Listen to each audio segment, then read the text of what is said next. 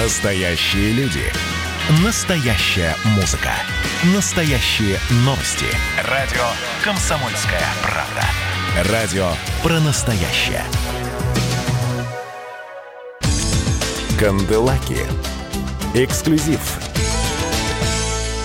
Добрый день, я Тина Канделаки, вы слушаете радио «Комсомольская правда». Сегодня у меня в гостях Маргарита Симонян, главный редактор телеканала Russia Today, Международного информационного агентства «Россия сегодня» и информационного агентства «Спутник».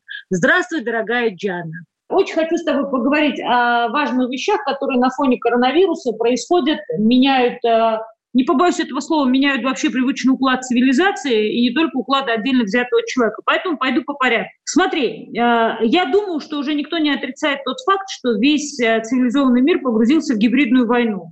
Постоянные информационные атаки, силовые провокации чужими руками, разрушение государственности за счет создания, спонсирования, вооружения искусственных оппозиционных движений. Не кажется ли тебе, что мир катится к полномасштабной войне, где все против всех? Мне кажется, что мир находится в состоянии этой войны. Не катится к ней, а находится. И совершенно очевидно, что новая война, она, может быть, не ощущается так вот по-настоящему войною, потому что она идет по иным правилам, нежели предыдущие войны. И когда мы беспокоимся о том, чтобы, согласно старым правилам, быть защищенными, иметь достаточную оборону, иметь достаточную мощь, чтобы суметь выдержать войну. Понятно, что мы войну никогда не начнем, но если ее кто-то начнет против нас, не дай бог, чтобы суметь выдержать эту войну, мы соблюдаем свои интересы и развиваемся в этом направлении. Это мы очень правильно и, безусловно, здорово делаем. И это очень круто, и без этого нельзя. Но новая война, она идет уже, она другая, она принесла ее зачинщикам победы во множестве стран уже и давно. Победами можно назвать ситуации от Косово до Армении. Это же просто медицинский факт. Она идет и против нашей страны, и идет тоже давно. И я не могу ну, порадовать твоих слушателей сообщением о том, что мы в этой войне выигрываем. Мы в этой войне проигрываем. Почему ты так считаешь? Это очевидно. Мы... Ну, например, если так совсем бытовым языком говорить, все-таки во время, например, того же ковида ну, это же тоже, да, один из способов манипулировать людьми, потому что люди закрытые в квартирах и не готовы к тому, чтобы оказаться нос к носу друг с другом, конечно, гораздо более, то, что называется, vulnerable, то есть их гораздо легче было зацепить. И, собственно говоря, то, что произошло в Америке, может быть, это отчасти еще и связано с тем, что люди, находящиеся все время у компьютера, естественно, легкая мишень для тех, кто ведет эту войну. Но ведь э, смотри, чем закончился или чем, условно говоря, вылился, во что вылился тот же ковид и тоже как бы, да, там нахождение дома в Америке, ну, плюс, естественно, и недовольство, и социальная несправедливость, и все проблемы, которые есть в Америке. Но у нас же как-то, ну, поспокойнее, даже несмотря на отдельно взятые города, как Хабаровск, в которых происходят, например, митинги, все равно же у нас нет такого широкомасштабного протеста, как в Америке. Я, я не о протесте сейчас говорю. Я говорю о более фундаментальных вещах. Протест — это же частное проявление, это протест — это одна из маленьких битв. А я говорю о подготовленности к такой войне. Вот мы сейчас с тобой сидим и общаемся. Почему мы с тобой общаемся по Zoom? Да, здесь у меня, а у меня в руках iPhone, а рядом у меня iPad. И разговор на это... Да. Вот, понимаете, для того, чтобы... Это же известная истина, да? Для того, чтобы победить в войне, первым делом нужно захватывать почту и телеграф. Наши почты и телеграф, условные почты и телеграф, захвачены давным-давно мы не имеем ни малейшего представления о безопасности своего информационного пространства. Мы не имеем ни малейшей возможности обезопасить свое информационное пространство. Люди, которые у нас занимаются этими вопросами, либо в этом не понимают вообще, либо искренне считают, что все отлично и не надо нам как в Китае, а надо нам, я не знаю, как где, потому что так как у нас нет нигде. Вот в Америку зашел ТикТок и получил сразу по голове. Вот в Америке Дуров попытался что-то сделать и получил сразу по голове. Такого бардака, как у нас, нигде нет. Бардака. Именно бардака. Это мы страна, которая привыкла к тому, что вот у нас здесь порядок, вот у нас здесь строго, да, во всем мире нас э, в так называемом западном мире – Э, минуют диктатурой, и нам самим иногда кажется, что у нас же строже, чем у них. Вот я тебе просто сертифицированно заявляю, такого хаоса, бардака и анархии в информационной сфере, как есть у нас, нет в мире нигде. И это нас шарахнет так, что мама не горюй. Марго, ты знаешь, большое тебе спасибо за то, что вслух говоришь вещи, о которых не принято говорить. Это абсолютно правда. Я все время это говорю, я не считаю нужно молчать, потому что я же потом буду первая проклинать себя, говоря себе и своим детям, что да, я знала, я понимала, но я молчала, потому что я боялась, вот, что меня по головке не погладят. Я Вопрос. Говорю, а вот ты смотришь, э, ты смотришь пикировку Михалкова и Греф? Нет. Ну, собственно говоря, там одной из тем в этой пикировке является то, что Никита Сергеевич говорит о, приблизительно другими словами о том, о чем ты говоришь, что информационно мы все сдали. То есть э, начиная от программного обеспечения, заканчивая э, гаджетами, у нас все импортное. И, например, одним из самых а, больших спонсоров Марго, который сегодня с удовольствием готов финансировать очень многие наши проекты, является, знаешь кто? Huawei. Да, понятное дело. Нет, я, я не хочу э, проводить аналогии, потому что я не хочу выступать в классическом нашем стиле. Я Пастернака не читал, но я скажу. Я не смотрела пикировку, я не, конечно, слышала, но не смотрела, мне и так полно есть чего смотреть. А, я с огромным уважением отношусь к обоим действующим лицам, но э, позволь мне не комментировать, потому что я совершенно не в курсе. Я, если можно, буду говорить от себя. Мы в этом прозевали, профукали абсолютно все. У нас, даже если бы было принято решение сейчас заразиться от вредоносного влияния там какого-то, э, не знаю, злоумышленников, которые вот хотели бы внедрить какую-нибудь вредоносную историю в головы нашим людям, мы этого технически не можем сделать. Не можем сделать. Мы страна с ядерным оружием, мы страна с Посейдонами, с невероятными совершенно достижениями, о которых, если ты помнишь, несколько лет назад президент наш говорил во время послания. Эти картинки облетели весь мир, они там были в бешенстве и продолжать быть в бешенстве. Мы страна, сделавшая все вот это – абсолютно профукали, абсолютно профукали свою собственную информационную безопасность, потому что когда этим надо было заниматься, у нас у власти были люди, которые все это с удовольствием и радостно просто сдавали, а когда к власти пришли люди, которые видят мир по-другому и видят мир действительно таким, какой он есть, а не через розовые очки, было уже поздно.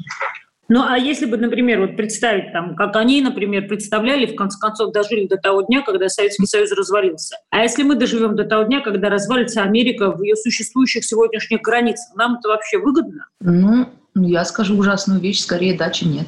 Почему? Потому что ты считаешь, что консервативная часть Америки, те штаты, которые разделяют с нами консервативные ценности, станут нашими союзниками или в чем выгода приобретения? Ну, потому что страна будет э, настолько погружена в свои... Как и мы были, вспомни, э, мы много влияли на международную политику в конце 80-х, в начале 90-х. Никак не влияли, потому что мы настолько были погружены в свой собственный хаос и барахтались, чтобы просто выплыть, а когда ты барахтаешься, чтобы просто выплыть, у тебя нет ни времени, ни возможности еще с гарпуна кита подстрелить. Так вот, если Америка погрузится вот в такое, о чем ты говоришь, ну, совершенно очевидно, что меньше у нее будет возможностей вести себя как слон в посудной лавке в, в окружающем мире, в том числе у нас, просто потому что она будет занята собственным выживанием. Конечно, если они просто оставят в покое нас и окружающий мир, всем от этого будет лучше. А для того, чтобы они оставили нас в покое, надо, чтобы они были страшно заняты собственными внутренними проблемами.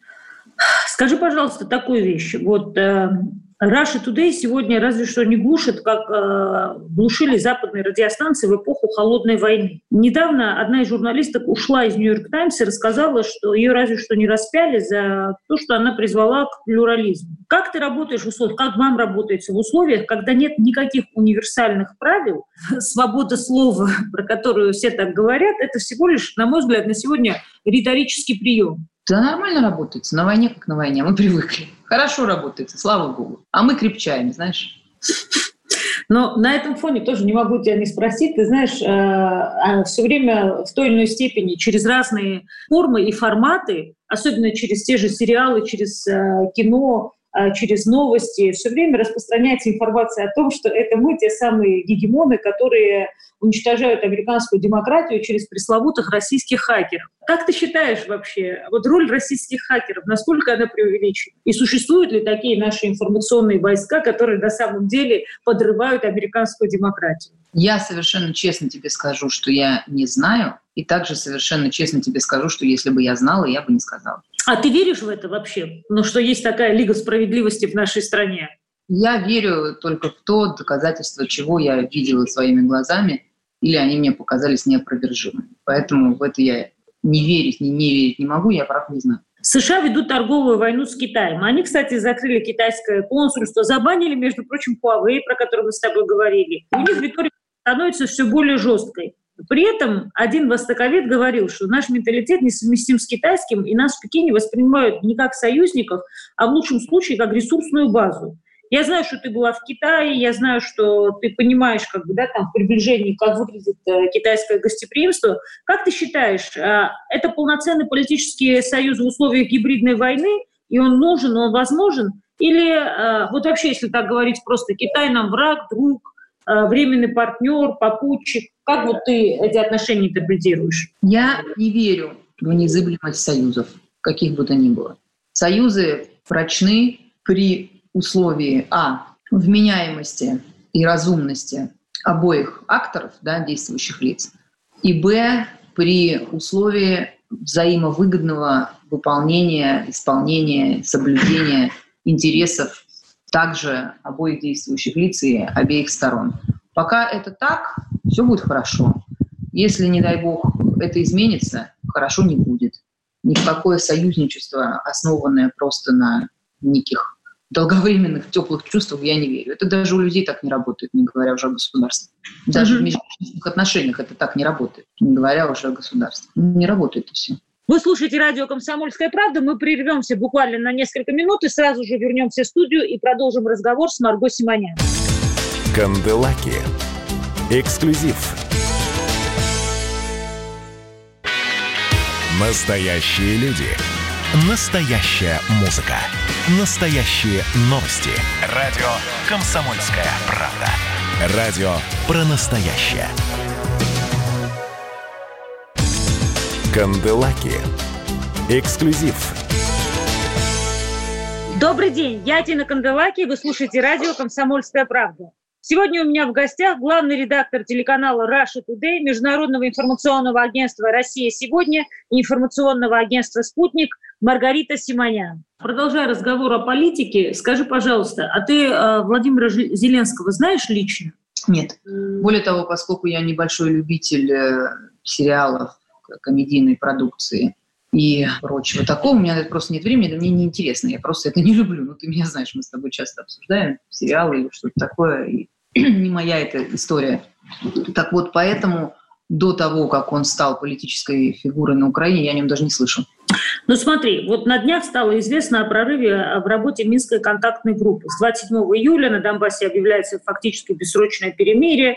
А, при этом а, мы помним, что ситуация как минимум стагнировала последние два года. Не считаешь ли ты это прорывом, и что Зеленский наконец-то нашел пространство для маневра и хотя бы отчасти начал проводить независимую политику? Вот как ты это оцениваешь? Еще рано оценивать, еще рано. Пока уже можно с очень большой натяжкой, с очень большой осторожностью, знаешь, как в школе говорили, ставлю тебе 4 с большим минусом или там 3 с большим плюсом. Вот с очень-очень большой натяжкой и осторожностью можно сказать только о том, что, вероятно, Зеленский чуточку лучше, чем Порошенко. Вот это все, что пока можно сказать. Ты сама работала корреспондентом на теракте в Беслане. А вот что ты тогда думаешь по поводу захвата заложником в украинском Луцке? Правильно ли поступил Зеленский, когда вступил в переговоры с террористом? И как думаешь, то, что президент страны записал по требованию террориста ролик с рекламы фильма «Земляне», это как вот? Это некомпетентность его как главы государства или, наоборот, грамотный продуманный поступок? И вот, например, если бы, вот если бы тебя спросили, ты же очень хорошо такие вещи понимаешь, тем более у тебя был такой тяжелый опыт. Вот он как правильно поступил, по твоему мнению? Ты знаешь, тут э, я сразу отмету аргументы о том, что это унизительно для президента, и это нельзя поэтому. Тут я согласна с Зеленским, что не это должно быть аргументом, а аргументом должна быть вероятность спасения жизни.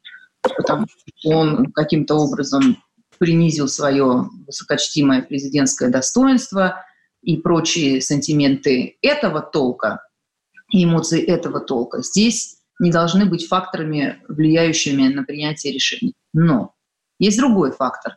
И выбор на самом деле между этими двумя. То есть выбор не между а, пойти ему навстречу и таким образом спасти жизни, но при этом унизиться там, и опозориться. А выбор между следующими возможными проблемами. Первое. Сейчас мы пойдем ему навстречу, запишем ролик и отпустит людей, спасем жизни.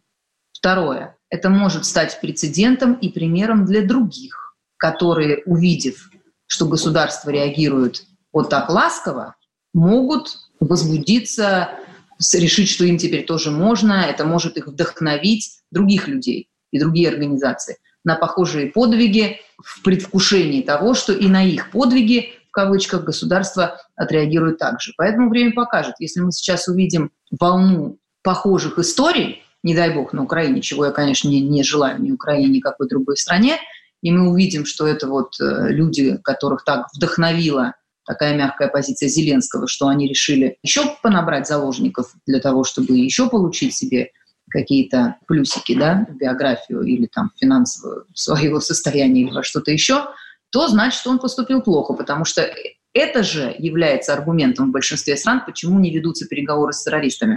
Поэтому не потому, что вот они такие мерзавцы, ниже нашего достоинства вести с ними переговоры. Поэтому. А потому, что ты сегодня ведешь переговоры с одним террористом, завтра тебе придется вести переговоры с 20 террористами, вдохновленными тем, что ты, в принципе, ведешь с ними переговоры.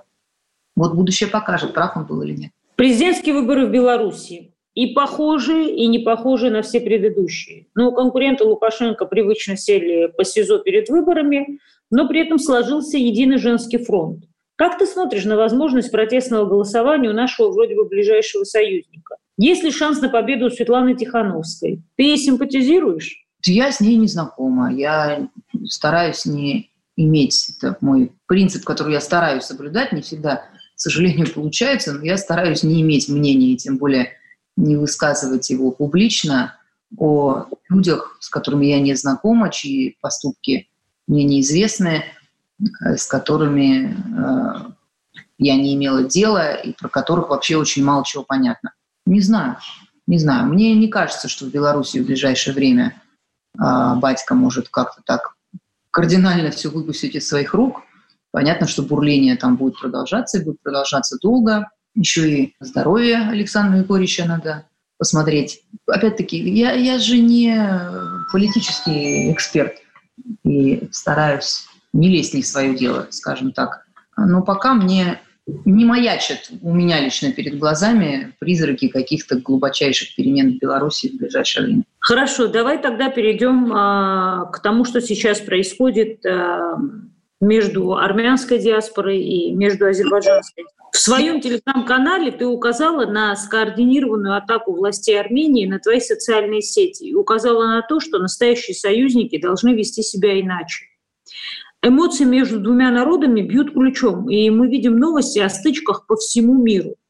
Я не сомневаюсь в том, что в мире хватает сил, жаждущих эскалации этого конфликта, тем более, что его очень легко эскалировать. Но что можем сделать мы, чтобы не дать этому произойти? На твой взгляд, кто прав, а кто виноват в этом конфликте? И почему он опять разгорелся? Вот сейчас такой ожесточенной силы. Этот конфликт он никогда и не затухал, чтобы сказать, что он разгорелся. Он продолжается уже не одно десятилетие и будет продолжаться еще очень долго.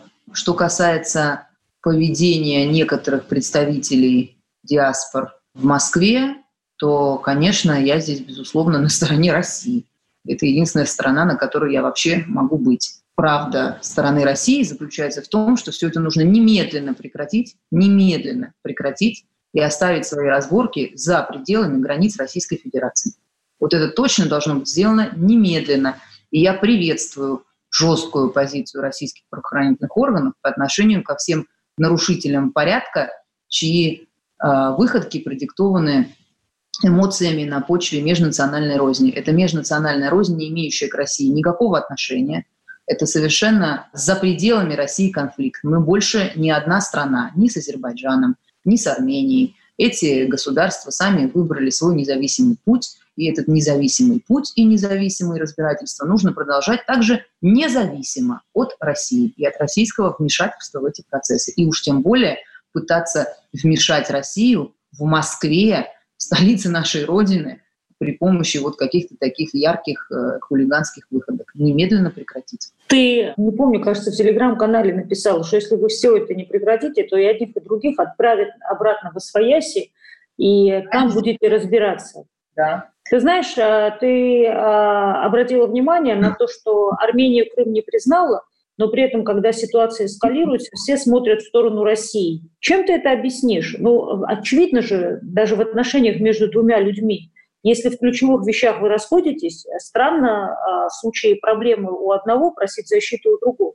Да это объясняется элементарно. Я об этом и писала, что власть, которая сейчас находится в Армении, она ради своих э, внутри политических интересов, она ради того, чтобы удержаться на том месте, которое они занимают, выполняет все желания своих спонсоров и своих, собственно, сюзеренов. А интересы у сюзеренов только одни – как можно больше насолить России, никаких других интересов нет. И они с удовольствием выполняют эти просьбы и поручения. Ну, наверное, в такой ситуации немножко, мягко говоря, неправильно и некрасиво смотреть в сторону России как на потенциального защитника и союзника. Вы уж как-то определитесь.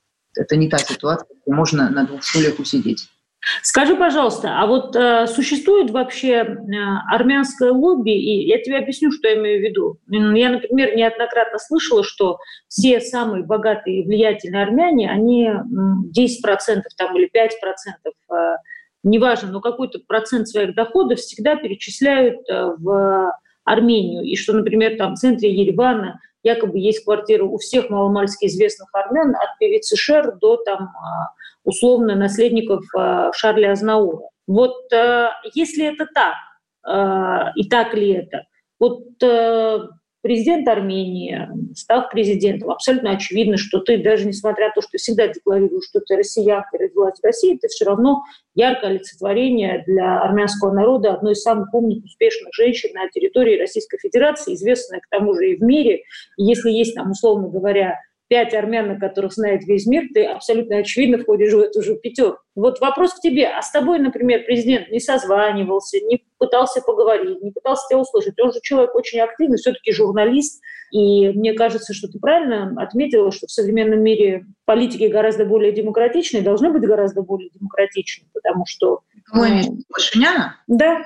Ну, во-первых, я за себя говорю, да, у меня никакой квартиры ни в центре Еревана, ни на, на окраине Еревана. Ни... А ты не богатая армянка, Барбара. Рядом с Ереваном. Ну, ну, я могла бы себе позволить квартиру в Ереване, если бы она мне была нужна, но она мне не нужна. Значит, поэтому у меня никаких э, экономических, да и, честно говоря, других связей с Арменией нет. У меня там, по большому счету, даже нет родственников. Вот, есть э, сестра, сестра моей бабушки вот сидит моя свекровь напротив меня и показывает мне, а я, я имею в виду, я имею в виду не родственников Тиграна, то есть не со стороны мужа, а вот с моей стороны. Мы все-таки уже много в каком поколении российские армяне, мои даже бабушки, дедушки родились в России, поэтому мы с Арменией как с государством никак не связаны. У нас там нет ни недвижимости, ни каких-то интересов, ни бизнеса, ничего такого. Вы слушаете радио «Комсомольская правда». Мы прервемся буквально на несколько минут и сразу же вернемся в студию и продолжим разговор с Марго Симонян. Канделаки. Эксклюзив. Георгий Бофт. Политолог, журналист, магистр Колумбийского университета – обладатель премии «Золотое перо России» и ведущий радио «Комсомольская правда». Авторскую программу Георгия Георгиевича «Бофт знает». Слушайте каждый четверг в 17.00 по московскому времени. А что такое деньги по сравнению с большой геополитикой? Мы денег тут не считаем. Канделаки. Эксклюзив. Добрый день, я Тина Канделаки, вы слушаете радио «Комсомольская правда». Сегодня у меня в гостях главный редактор телеканала Russia Today, Международного информационного агентства «Россия сегодня» и информационного агентства «Спутник» Маргарита Симонян. Продолжая разговор, скажи, пожалуйста, а вот э, существует вообще армянское лобби? И... Что касается Пашиняна, я с ним встречалась один раз, когда он только пришел к власти, и они собирали в Москве, как им кажется, известных влиятельных армян, то есть на людей, которые, на их взгляд, являются известными влиятельными, при этом этнические армяне. И меня пригласили тоже. После этой встречи на их ресурсах вышли совершенно оскорбительные сообщения в мой адрес и в адрес Тиграна. Непонятно почему, потому что встреча прошла вполне нормально. Я сказала тост, поздравила его с тем, что вот армянский народ, граждане Армении, точнее, армянский народ, граждане Армении, это все-таки не одно и то же. Я вот, например, отношусь к армянскому народу, а к гражданам Армении не отношусь. Ну, в общем, какие-то были такие общие слова, какие-то вопросы, ответы. После этого посыпались совершенно непонятно, не спровоцировано почему, оскорбления. Все это продолжается все, все это время, что он находится у власти, я имею в виду оскорбительная риторика со стороны их ресурсов в адрес меня, Тиграна и вообще нашей семьи. Однажды ко мне приезжал его пресс-секретарь, мы посидели у меня в кабинете, присутствовал еще Тигран и Ром Бабаян, которого ты тоже знаешь, наш друг. И вот мы так вчетвером поговорили, он спрашивал, ну что, как вот вообще выстраивать отношения. Нормально, вроде бы поговорили и поспорили, и не поспорили. Естественно, мы договорились, как обычно бывает в таких случаях, что это встреча off the record, да, что это совершенно закрытая встреча. Он посетовал, что да, действительно, вот у них есть такие ресурсы влиятельные, э, которые э, непонятно зачем оскорбляют и развивают конфликт между вот армянами в Армении и армянами в России, что они сами не знают, что это за ресурсы, кому они принадлежат, что они сами с ними борются, что они вот просто э, страшно недовольны этим поведением этих медийщиков, потому что медийщики клин вбивают между двумя частями армянского народа. Это были очень справедливые и правильные слова. А на следующий день на этих ресурсах вышла буквально стенограмма этого разговора, этого закрытого разговора, где присутствовали четыре человека. Пресс-секретарь Пашиняна, я, мой муж и мой друг. Ну, о чем можно разговаривать с этими людьми? Я больше с ними не разговариваю. Я ему тогда...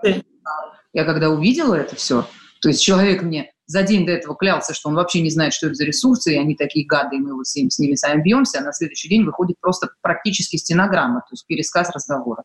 Я ему написала, ну, я с таким позорищем не сталкивалась, и продолжать далее с вами знакомство не считаю возможным.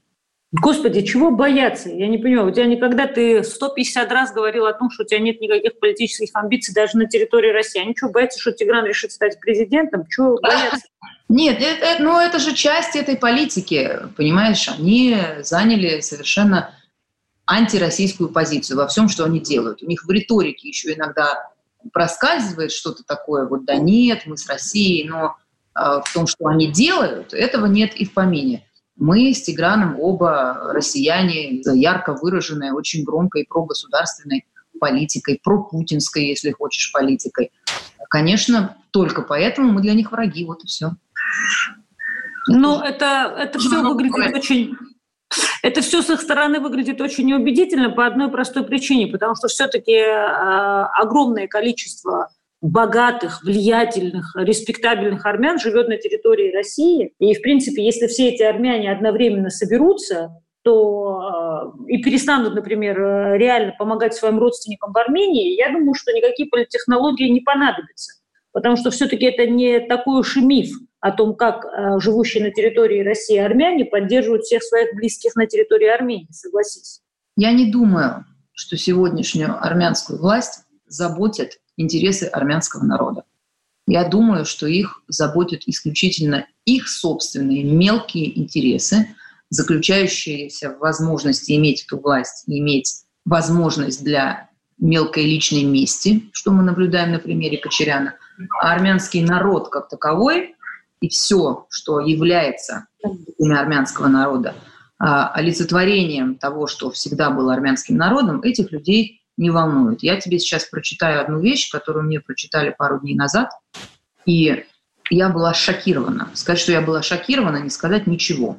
У меня в душе, конечно, осталась одна ярость, потому что для меня история армянского народа, история геноцида, история мучений наших предков – это святыня. Меня до восьми лет воспитывала, он помогала маме меня воспитывать моя прабабушка Ненега, которая пережила геноцид и, естественно, рассказывал мне все эти истории. И это во многом формирует меня как личность, и это глубоко укоренено в моей душе. И мне кажется, что этим во многом и определяется вообще собственное ощущение принадлежности к армянской нации, для меня, по крайней мере. Так вот, Никол Пашинян, лидер на сегодняшний день Армении, пишет следующее в статье 15 лет назад. Послушай, просто послушай, у тебя же тоже есть армянская кровь, тебе понравится. Давайте прекратим восхвалять наших предков и зададим себе очень прагматичный вопрос. А что завещали нам эти предки? Что оставили после себя? Ничего, более чем ничего. Потому что ничего – это когда ты должен начать с нуля, а мы должны начать не знаю с какого минуса, так как наши предки оставили нам всего лишь такой запас геноцидов, унижений, предательств и безнравственности, преодолеть который, как выясняется, трудно, крайне трудно. Я осуждаю наших предков, проклинаю их, потому что они ничего не сделали для того, чтобы мы сегодня жили более достойно и более гордо.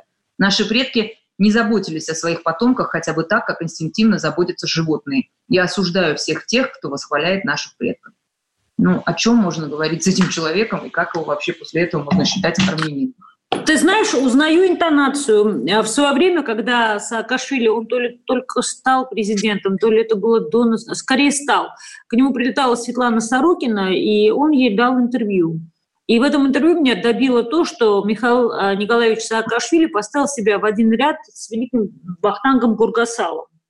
То есть э, слова разные, Марго, но смысл один и тот же. Когда власть затмевает глаза, и тебе кажется, что с тебя начинается история страны. Это страшно, потому что обычно с тебя начинается, как показал опыт Саакашвили, худшая часть истории страны. Да. Добавить нечего, к сожалению. История, увы, ничему не учит, даже журналистов и педагогов. Это Скажи мне, пожалуйста, а, следующую вещь. Очень много тем, и хочется все вопросы тебе успеть задать. А, самая резонансная новость во внутренней политике сегодня, конечно, связана с Хабаровским краем. Как ты думаешь, сможет ли Михаил Дегтярев справиться с давлением? С одной стороны, ему доверил управление краем президент, с другой стороны, а, уже очевидно, что реакция местного населения не очень похожа на радушный прием. Сумеет ли исполняющий обязанности губернатора, брио-губернатора, сориентироваться в этой ситуации? Дашь прогноз? Нет, не дам. Вот ты меня все время просишь а, прокомментировать будущее. Я будущее не комментирую. Здесь вот в Сочи, где я сейчас нахожусь, очень моден институт гадалок и бабок. Они с удовольствием прокомментируют все, что угодно. От того, когда а, твоя соседка выйдет замуж, до того, что получится у Дегтярева. Я не знаю, понятия не имею. Слушай, я тебе на это могу сказать, мне рассказывали, я не хочу в это верить, что очень многие, ну не хочу видеть губернатор, но очень многие чиновники реально сидят на гадалках и реально с ними советуются. Я не, до конца верить. Я не знаю, не удивлюсь. Я в Хабаровске никогда не была. А, не сомневаюсь, что люди в Хабаровске, так, так же, как и люди не в Хабаровске, в массе своей люди вменяемые, хорошие, умные и замечательные. С Дегтяревым я тоже не знакома, никогда не слышала до его назначения, поэтому справится он с ситуацией или не справится, у меня нет никаких оснований полагать, что я имею право об этом судить и давать прогноз. Я не знаю. Раньше информационная поддержка могла, в принципе, любого, даже самого неопытного политика укрепить э, там, где укрепиться было тяжело. Как ты считаешь, сегодня есть какой-то единый информационный ресурс, при помощи которого можно отфиксировать или можно а, на месте решить проблему неприятия того или иного политика региона? Если такой ресурс в Хабаровске, я не знаю. Просто информационное поле сейчас так раздроблено и так разрознено, и это так меняется каждый день что полагаться на один какой-то ресурс – это более чем наивно. У вас есть курпункты практически по всему миру. В новостях из Японии, США, Бразилии, Франции все время пишут о второй волне коронавируса. Где-то и первая волна только набирает а, обороты. Как ты сама оцениваешь ситуацию с пандемией? Ты была одним из первых телевизионных руководителей, кто сразу сказал, что вы переходите на удаленку, и при малейшем появлении опасности ты крайне бережливо отнеслась к людям и всех отправила на удаленку. Как ты считаешь, нам есть э, всерьез чего опасаться? Ну, я опять не стану комментировать будущее. Я скажу, что уже произошло и происходит сейчас. Совершенно очевидно, что мы по состоянию на сегодня вышли из этой пандемии, не побоюсь этого слова, блистательно по отношению с друг, э, по сравнению с другими странами, которые принято называть цивилизованными и принято считать успешными. Наконец-то все увидели то, что я говорила годами, а там мы просто смеялись, мои друзья и знакомые в знаменитых московских гостинах, про ту же Америку, когда я говорила, что в Америке блистательная, лучшая в мире медицина для богатых и вообще никакой для бедных. Это стало очевидно всем. И то, что там произошло и происходит сейчас, это такое красноречивое подтверждение, что мне больше и говорить-то, в общем-то, никому ничего не надо, кроме самих упертых людей, которые и сейчас продолжают утверждать, что в Америке все тихо и спокойно, и полицейского произвола нет, и больницы для всех, и медицинская помощь всем доступна. Мы из этой ситуации вышли просто в лучших традициях еще Советского Союза, который умудрялся справляться и не с такими сложностями, а, и из них выходить при гораздо более тяжелых исходных обстоятельствах. Я и войну имею в виду, и другие истории. Вы слушаете радио «Комсомольская правда». Мы прервемся буквально на несколько минут, а потом вернемся в студию и продолжим разговор с Маргаритой Симонян. Канделаки. Эксклюзив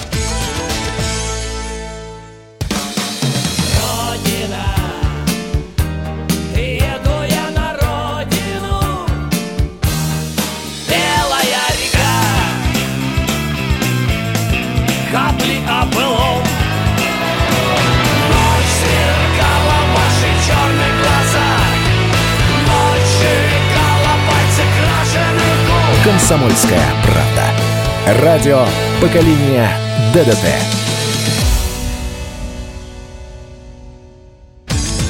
Канделаки. Эксклюзив. Вы продолжаете слушать радио «Комсомольская правда». У меня в гостях Марго Симонян, главный редактор телеканала Russia Today, Международного информационного агентства «Россия сегодня», информационного агентства «Спутник». Говорим обо всем, от американской политики до второй волны пандемии, будет она или все-таки нет? А что касается нас, да, я сразу отправила всех на удаленку. Мы из этой удаленки какое-то время назад вышли, две недели назад, да, 10 июля, пожили без нее. То есть мы вышли тоже не до конца, но мы ослабили вот э, эту удаленность. И это привело к тому, что у нас э, все время с мая у нас наблюдался резкий спад. Не резкий, но постоянный спад заражений и людей на больничном, и людей с ковидом. Какое-то время назад у нас опять начался рост, и вот сегодня у нас плюс один подтвержденный с ковидом. То есть у нас в организации сейчас два человека с подтвержденным ковидом, и я несколько дней назад опять ввела правила удаленки, те же, которые были строгие до этого. Я буду это делать, пока ситуация не нормализуется и пока это не будет безопасным, потому что я как менеджер убеждена, что очень мало есть таких вещей, которые нельзя решить удаленно, а необходимо прямо вот абсолютно точно требуется ходить на работу. Есть, конечно, какие-то вещи, тем более в такой высокотехнологичной сфере, как телевидение, где присутствовать в офисе необходимо, хотя бы, чтобы на кнопочки нажимать, да, в аппаратной и физически перед камерой в студии сидеть. Какие-то вещи, которые связаны с э, документами, с первичной отчетностью, с подачей отчетов регулирующие ведомства, это, этого, к сожалению, избежать нельзя, хотя было бы здорово, если бы было можно, но ведомства не так гибкие как журналисты обычно. Скажи мне, Блумберг уже написал про то, что у российской элиты есть чудодейственная вакцина от коронавируса. Как думаешь, откуда растут ноги у этой утки и вообще зачем ее запустили? И может ли это не утка? Может, правда, есть какая-то вакцина, которая есть у российской элиты? И если такая вакцина появится, будешь ли ты прививаться? И в целом вообще как относишься к прививкам как многодетная мама? Во-первых, вакцина есть. И об этом широко известно. Всем известно, что наша вакцина уже прошла первые испытания, уже вторая группа добровольцев выписана из больницы из-под э, такого постоянного наблюдения. Это же факт, и это происходит уже довольно давно. Я знаю, что действительно есть некоторые отчаянные люди, которые, ну, во-первых, сами добровольцы, во-вторых, те, кто не входит в группу добровольцев, которые испробовали эту вакцину на себе – а другие люди смотрят на это с огромным скептицизмом, потому что это все-таки шаг такой, ну, а, аттракцион такой смелости, спорный, скажем так. Потому что, с одной стороны, да, возможно, люди обезопасили себя, с другой стороны, это все-таки вакцина, которая еще не одобрена и находится в стадии клинических испытаний. Это значит, что неизвестны ее побочки, неизвестны ее действия in the long run, как это сказать, в долгосрочной перспективе, и колоть себе что-то, что не получило еще одобрения медицинских организаций и не введено в широкий доступ, это, в общем, смело. Вот так я скажу, смело. А, конечно, когда эта вакцина будет одобрена, и мы все получим карт-бланш на то, чтобы ею пользоваться, и государство скажет, да, вот теперь вперед давайте вакцинироваться, я буду настаивать, чтобы наша семья, как и остальные граждане России, которые захотят это сделать, провакцинировалась и эту прививку сделала. Я это буду все равно делать с опаской, потому что свежая вакцина, свежая прививка, даже когда она уже прошла первые клинические испытания, мы не знаем, чем она может обернуться через там, год, два, три года. Ну, здесь нужно взвешивать риски, как и вообще всегда с прививками. У меня первые двое детей родились тяжело, там были определенные осложнения, не хочу вдаваться. Поэтому э, прививки я им делала позже, когда уже по здоровью это было возможно. И догоняю, в общем-то, этот календарь прививок со старшими детьми до сих пор. Младшая наша дочь Маро родилась, хотя и недоношенной раньше срока, но без таких проблем. Поэтому она у нас шла до, собственно, карантина, она шла по обычному календарю прививок, как положено у нас в стране. Сейчас вот мы от него отстали, собственно, из-за карантина, но будем наверстывать. Скажи, пожалуйста, как ты считаешь, ликвидация ФБК – это начало конца Навального? Или просто отвлекающий маневр, чтобы заработать еще больше денег на своей пасте? Я не знаю, чего там придумал Навальный, но мне не кажется, что он собирается как-то останавливаться в своей деятельности. Если его остановят, ну хорошо. Если не остановят, ну вот будем наблюдать то, что мы наблюдаем все последние годы. А ты его реально считаешь серьезной политической фигурой? В том, как устроено информационное общество сегодня, серьезность или несерьезность политической фигуры — это очень сиюминутная категория. Это может меняться в течение дня, недели. Поэтому вот даже на тот момент, когда мы с тобой говорим, а потом это все выйдет в эфир, ну, какие-то вещи, я не про Навального сейчас конкретно, а вообще, могут измениться. Вот ты считала, например, по состоянию на месяц назад Фургала серьезной политической фигурой? Я согласна с твоим тезисом. Это а, я всегда... а сегодня уже вот так. Я с тобой согласна. Это я могу тебе сказать э, в ответ. Это всегда, когда опять в разных московских гостиных те, кто еще вчера э, искали дружбу, опять-таки секс-кандидатом в президенты Ксении Собчак, говорят, что у нее в будущем политические шансы равны нулю. Я всегда абсолютно твоими словами отвечаю, что это глубокое заблуждение – потому что мы живем в мире, в котором все очень сиюминутно. Если сейчас вы считаете, что у Ксении Собчак шансы равны нулю, то это не значит, что на следующих выборах а, они будут равны не нулю. Спасибо тебе большое, Марго, что нашла время и поговорила. Спасибо тебе, спасибо. Я тебя очень ценю. Целую, обнимаю и хорошего тебе дня. До встречи. Канделаки. Эксклюзив